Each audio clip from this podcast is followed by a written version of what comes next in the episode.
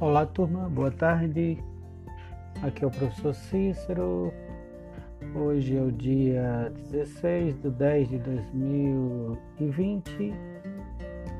Hoje nós trazemos mais um capítulo do nosso livro, Fronteira da Global, Globalização. É o capítulo 10, os recursos minerais e as fontes de energia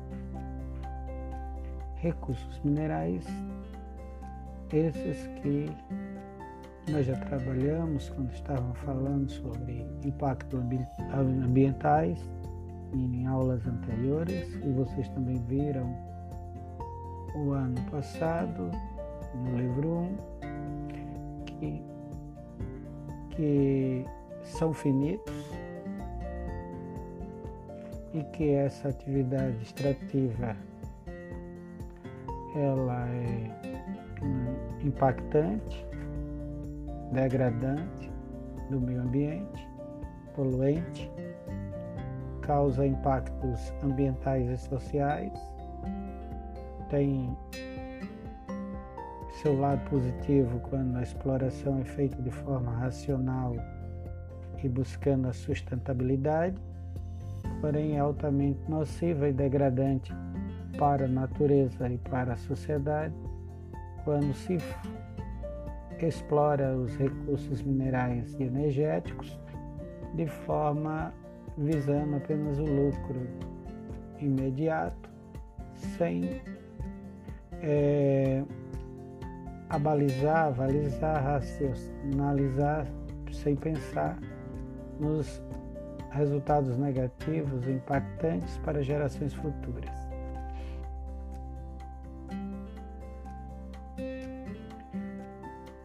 Abram seus livros aí na página 113, Recursos Minerais. As rochas que compõem a crosta do nosso planeta são formadas por minerais. Os minerais, por sua vez, são constituídos por elementos químicos, aqueles elementos que vocês encontram na tabela periódica que você já o conhece através do, dos metais né? e outros elementos. Através das aulas de química, vocês entraram em contato desde do nono ano com a introdução à ciência, se é que vocês, é, desde a oitava, né? você já tem um contato mais profundo com a ciência chamada química. Poderíamos dizer que desde sempre, porque a química está presente na nossa vida, em tudo, né? na roupa que vestimos, na comida que comemos, nos nossos remédios, é, na natureza, no nosso corpo, enfim e no, na, formolo, na estrutura morfológica do nosso planeta. Dizemos que os minérios possuem valor econômico quando são utilizados em atividades econômicas e têm valor de mercado, que são de fácil extração. Os minérios são importantes matérias-primas usadas principalmente pela indústria siderúrgica, chamada indústria de base. A indústria que produz matéria-prima para outras indústrias de natureza metalúrgica, da metalurgia. Ou não.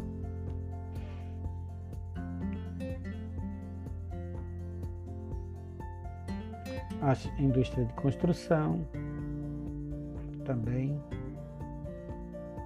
e juntamente com a indústria da metalurgia em geral, toda a indústria da metalurgia. Os recursos minerais, assim como os produtos agrícolas, são chamados de commodities no mercado mundial, sendo London, London Metal Exchange LME, Reino Unido, o principal centro de negócio de minerais.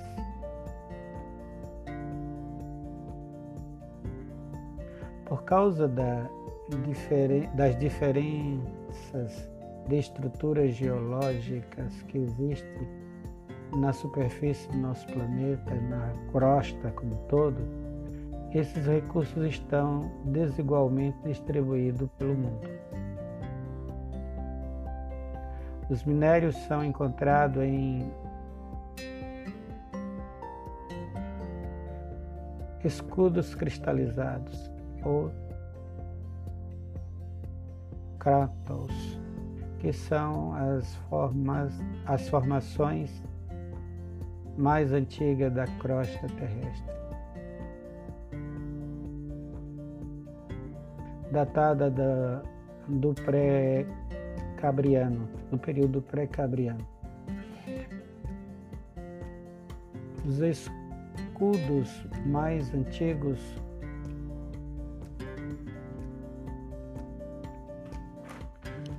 do Éon arqueano são ricos em minérios não metálicos, como ardósia.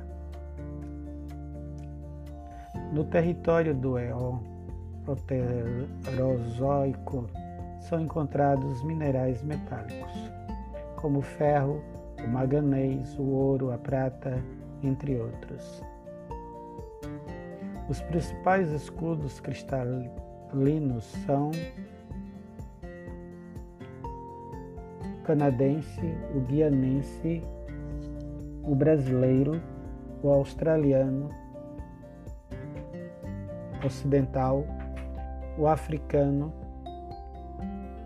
o báltico, escandinávico, o Deccan na Índia e os de Garan Colima na Rússia. Por esse motivo, nem sempre os países industrializados, que são os maiores consumidores de minérios, dispõem dessa matéria-prima. Porque, como nós vimos, essa matéria-prima ela está distribuída de forma desigual no mundo. Por exemplo, o Japão, país altamente industrializado que necessita de matéria-prima, matéria de produtos primários, de, desses commodities, não, em seu território, é, eles não são detentores de minerais. E depende de outras nações, como Brasil, Canadá, Austrália, para poder suprir a sua indústria de base para suprir a metalurgia do seu país. Recursos minerais, na maioria das vezes, são encontrados em países não desenvolvidos. Ou seja, países africanos, países da América Latina, países pobres, são os países que são ricos em matérias-primas. Aí você poderia me perguntar, professor Cícero, por que, que o Brasil é um país tão rico, possui manganês, estanho, bauxita, cassiterita, ferro, ouro e é tão pobre? Porque, devido, primeiro, devido à concentração da renda, concentração do, do solo. Essas jazidas se encontram nas nas mãos de poucos, algumas controladas pelo Estado e outras na, dentro de propriedades privadas nas mãos de pouco. Como devido à questão fundiária, como a terra no Brasil ela está na mão de muito, muito poucos, não há terra para quem nela trabalha, né? país continental mas a maioria dos trabalhadores não são donos da terra, assim como na agricultura, na mineração também. A maioria dos garimpeiros não são donos do solo que explora. Né? Trabalham no regime de arrendamento ou trabalham como assalariado numa empresa mineradora privada. E outra, não há políticas públicas para que os resultados dessa exploração seja, re, seja distribuído com, com a população, ou seja, que parte desses recursos de impostos de, seja é, canalizado para políticas públicas que venha amenizar é, a questão do abismo social, da diferença social. Aí voltando à questão dos, dos escudos cristalinos serem ser distribuídos de forma desigual na Terra. Isso é uma questão da própria formação morfológica do planeta. E por coincidência, a maioria dos metais são encontrados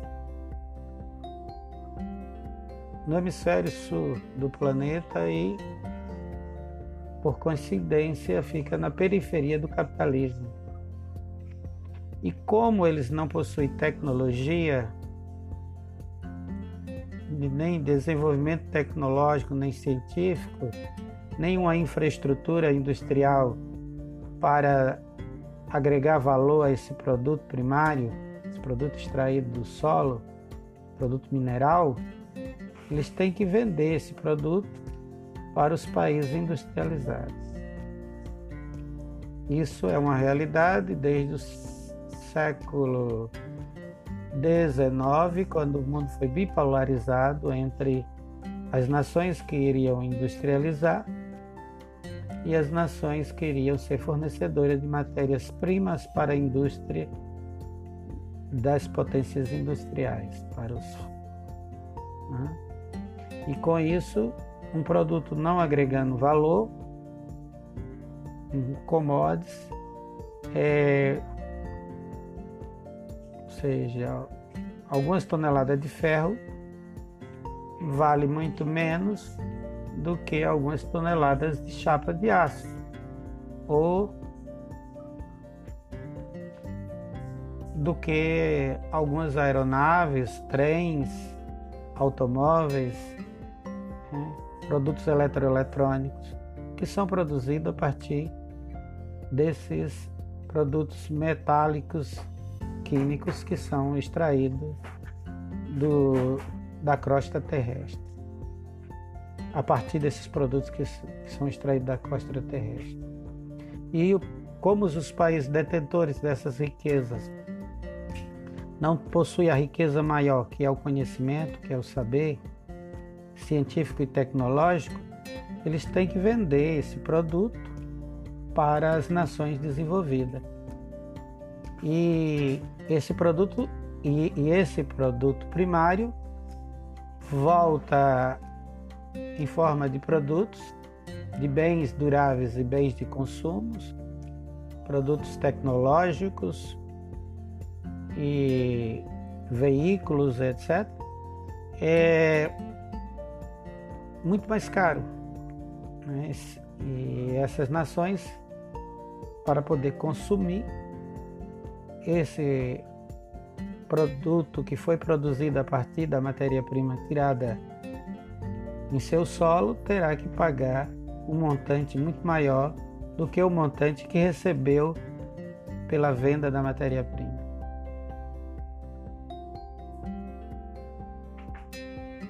Daí pelo qual os gregos já diziam que conhecimento é poder. Uma nação que não investe em conhecimento, em saber, em tecnologia, sempre será submissa às nações que possuem o conhecimento. Isso desde a pré-história. Se vocês assistirem o filme A Guerra do Fogo, vocês irão ver que mesmo lá no Mesolítico, no, na transição do Paleolítico para o Mesolítico, já estava ali configurado o, a dialética humana entre o povo, entre um povo que conhece e um povo que desconhece, um povo que tem conhecimento e um povo que é ignorante, que não tem saber. Daí pelo qual, trazendo um paralelo para os dias atuais, nós podemos dizer que é uma roubada o negacionismo científico. Isso é um retrocesso, um atraso de vida. Tá? Se o Brasil quiser voltar aos trilhos de 40 anos atrás, que infelizmente é, alguns políticos que chegaram ao poder é, na nova república, depois da ditadura militar, ou seja, todos eles, todos eles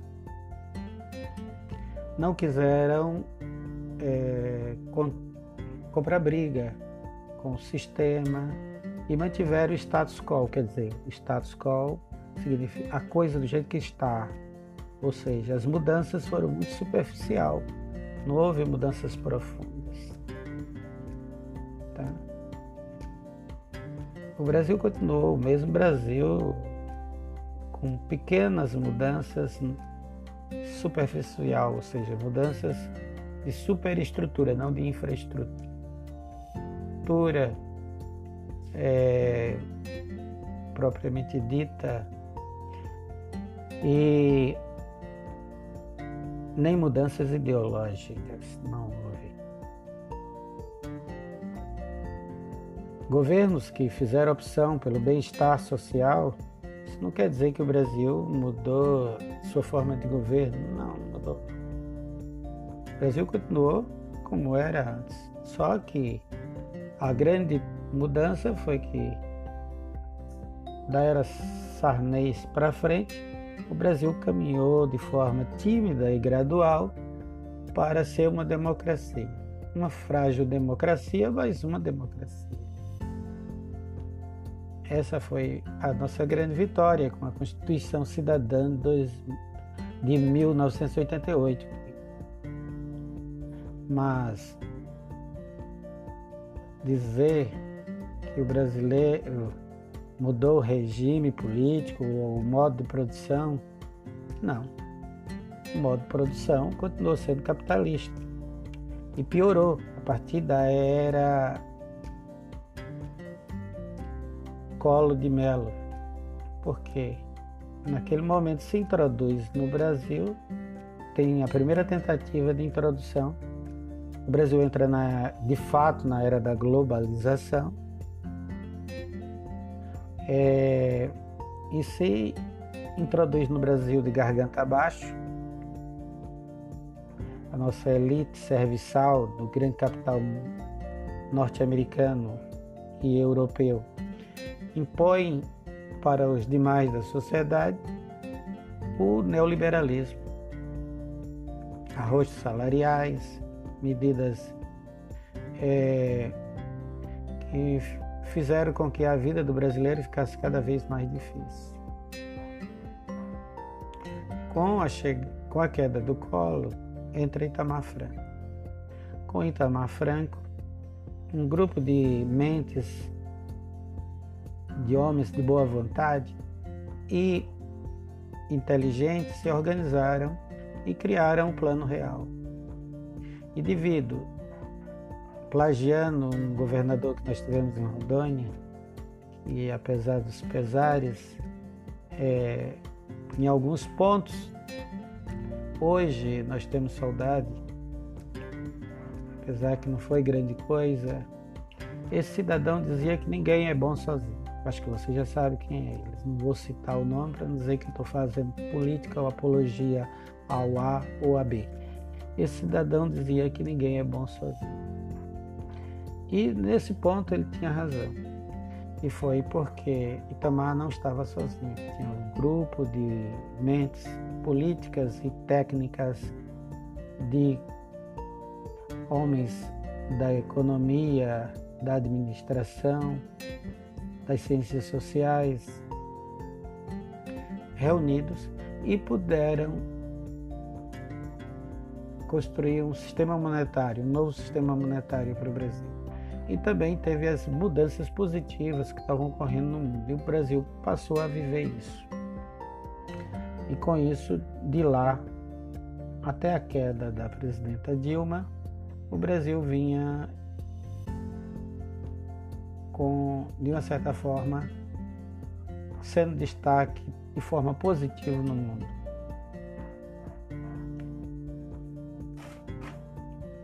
Mas com isso não mudou a sua política econômica, não mudou nada. Mesmo com os governos dito de esquerda, e continuou sendo uma esquerda liberal, ou seja, uma esquerda que paz e amor, que fazia o jogo do sistema, se manteve o status quo, não mudou nada. Então, do jeito que o vice do presidente Lula era um empresário. Né? Com isso, um grande empresário brasileiro. Era um grande acordão, um grande. Com, não mudou muita coisa.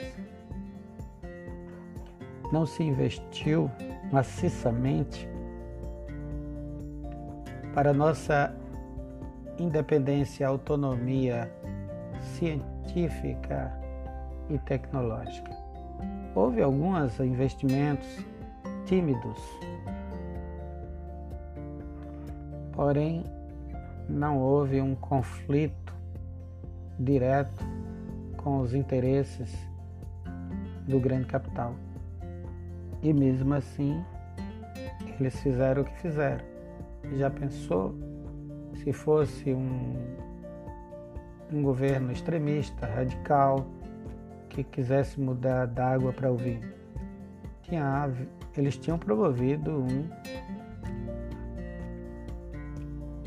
uma guerra civil, um conflito interno, tinha movido céu e terra para retirar os representantes da classe operária no poder. Mesmo não tendo havido nada disso, o Brasil não mudou seu modo de produção, seu regime político, e mesmo assim muitos, muitas pessoas desprovida de inteligência e ignorância, acreditam num, piamente numa, numa mentira deslavada que o Brasil tinha outro regime político, que não o capitalismo. O Brasil sempre foi capitalista, desde a sua origem. Daí pelo qual, e um capitalismo dependente do grande capital internacional. Daí pelo qual aí nunca deixamos de ser um fornecedor de matérias-primas para as indústrias dos Estados Unidos e da Europa e Japão. No princípio, nos tempos coloniais, devido à dependência de Portugal à Inglaterra, quando o Brasil fica independente, em 1822, o Brasil passa a assim como Portugal foi, o Brasil passa a ser é, dependente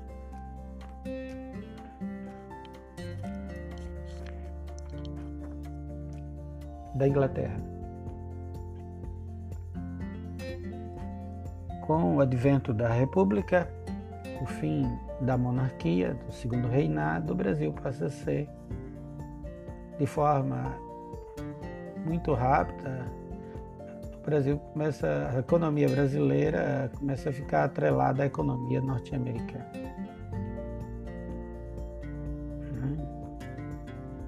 E em alguns momentos, no caso do, da década de 30 e 40, que o Brasil tenta buscar outros parceiros na Europa. O, a política norte-americana para a região é, faz de tudo para que isso não ocorra. É, o Brasil sempre, a economia brasileira sempre esteve atrelada à economia estadunidense. Isso porque por falta de soberania. E essa soberania, essa autonomia só vem com o conhecimento.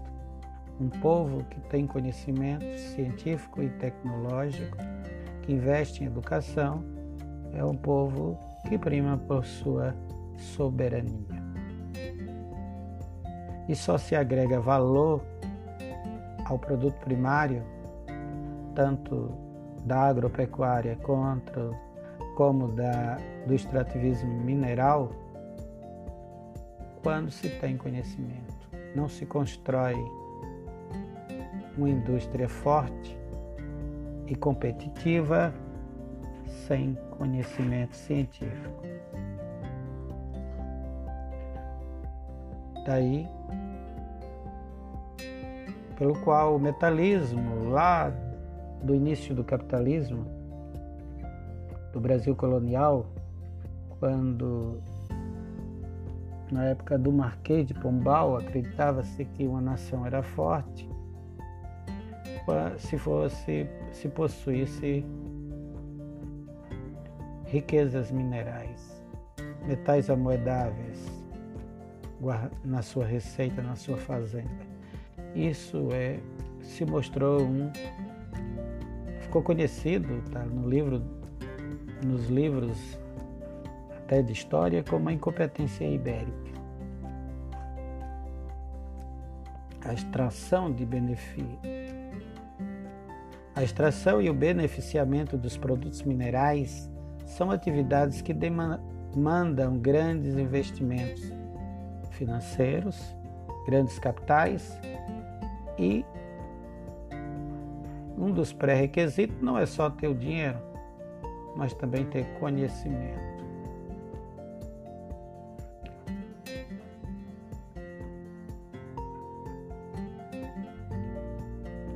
Por esse motivo, muitos países criam empresas estatais para si para esse tipo de atividade. Foi o caso do Brasil a partir da era Vargas quando foi criado a Vale do Rio Doce, que hoje é a Vale destruiu o Rio Doce, Doce já foi para o brejo, não tem mais doce. E hoje é só Vale, uma empresa que foi estatizada, vendida a preço de banana. Uma nação forte não é uma nação sem estatais. Se vocês olharem os Estados Unidos da América, que é a meca do capitalismo mundial neoliberal, você vai ver que as grandes empresas no setor bélico, no setor energético e no setor da indústria de base são estatais. A Boeing é estatal. O setor elétrico nos Estados Unidos é estatal. Isso é uma grande mentira, um grande engodo que querem pregar aqui no Brasil, que o Brasil tem que se livrar das suas estatais.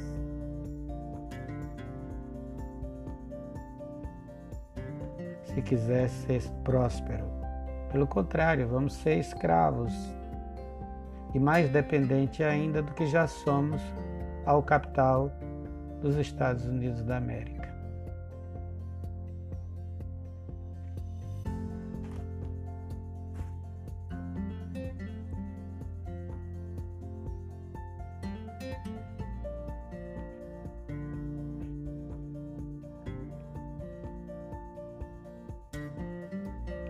Nos últimos anos, muitas dessas empresas se uniram, como a Agro Suíça, ou seja, empresas estatais de país diferente, elas se unem formando um, um grupo de empresas muito mais forte, com capital de mais de uma nação, para poder explorar determinado setor na mineração ou na indústria pesada ou indústria de transformação tecnológica. As grandes fusões do, do século XXI ocorrem por volta do ano de 2012, quando empresas suíças, inglesas se unem. Por esse motivo, há uma grande concentração do setor os principais países que atuam na exploração mineral são o Reino Unido, ou seja, a Grã-Bretanha, a Austrália, o Brasil, o Canadá, os Estados Unidos, a China e a África do Sul e a Índia. Tem vocês na página do 114, você vê um mapa aqui e tem um vocês veem aí a distribuição. Na página 115 tem os gráficos com o percentual de cada nação e os principais recursos minerais e energéticos de cada nação. Entre, energia, entre combustíveis fósseis e energias renováveis, que só agora começou há cerca de 30 anos para cá, começa-se essa busca pela chamada energia limpa, energia renovada.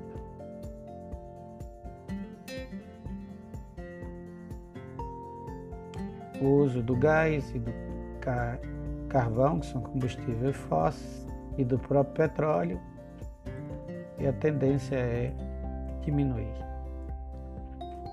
se quisermos salvar o nosso planeta porque os combustíveis fósseis são altamente poluentes, como o petróleo, o coque, carvão vegetal, deixam resíduos. O urânio deixa material, lixo radioativo. O gás natural produz poluição atmosférica.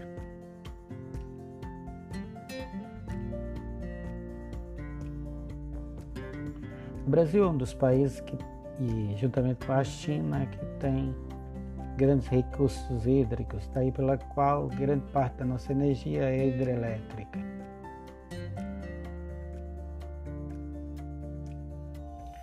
Na página 120, vocês vão, estão vendo algum gráfico falando sobre a distribuição e potencial da energia hidrelétrica no mundo. Tem alguns gráficos. Tem uma foto da maior usina do mundo hidrelétrica, que é a usina de Três Gargantas, na China, que fica no Rio Amarelo. Que ela veio substituir Itaipu, ela veio é, subjugar Itaipu até antes da construção das Três Gargantas, a nossa Itaipu era a maior usina hidrelétrica do mundo.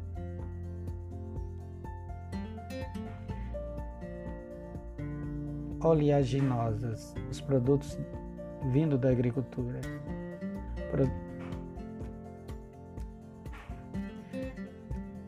É, o biodiesel, chamado biodiesel, o biodiesel tirado de oleaginosas,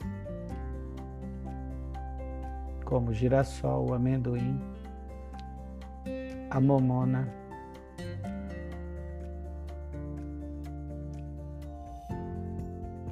e a soja.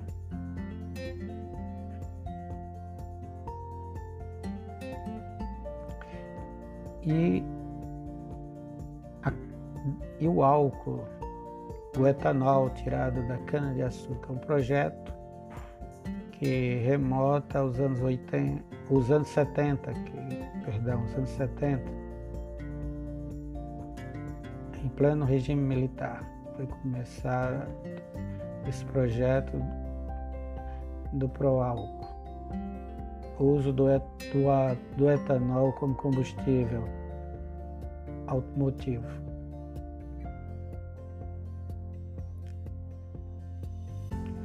A energia eólica, nós temos um grande potencial, nós temos a maior costa marítima do, da América Latina vento o ano todo. Poderíamos é, explorar muito mais a energia eólica. Alguns estados do Nordeste brasileiro, como Rio Grande do Norte, Ceará, tem, já tem trabalhado, tem explorado, tem su, suas primeiras usinas de energia eólica Poderíamos também trabalhar, como no caso da Holanda, é, a energia tirada das ondas do mar. A Holanda existe um sistema, além do sistema eólico que eles usam lá há muitos anos, também tem um sistema de braços mecânicos se move de acordo com o vai e vem das ondas, com isso forma, produzindo energia motriz que essa vai transformar em energia elétrica, já que esse vai e vem das ondas faz subir e descer pistões, e esses pistões produzem energia. E essa energia vai trans motriz vai se transformar em energia elétrica. Procura o professor de física, que é a praia deles, eles explicará melhor vocês. Isso nós chamamos de interdisciplinaridade. Procura o professor de física, que eles vão vai te ajudar. Professor, como é que se dá a transformação de energia motriz em energia elétrica? A Holanda já tem esse recurso de usar é, a força das ondas do mar, das marés e a força do mar para transformar em energia elétrica. Outro grande recurso natural energético que nós temos é a energia solar. Nós temos sol o ano todo. Por incrível que pareça, a Alemanha, que o seu verão é bem mais curto do que um país tropical como o nosso, lá eles têm um percentual de uso de energia solar muito maior do que o nosso. Deveríamos investir muito na energia solar, uma energia limpa e renovada. Por hoje nós ficamos. Próxima aula damos continuidade.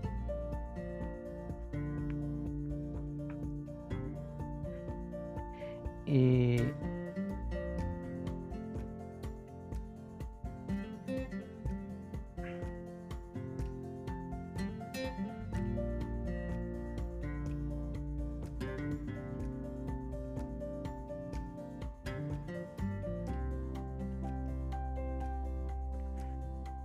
ficamos na página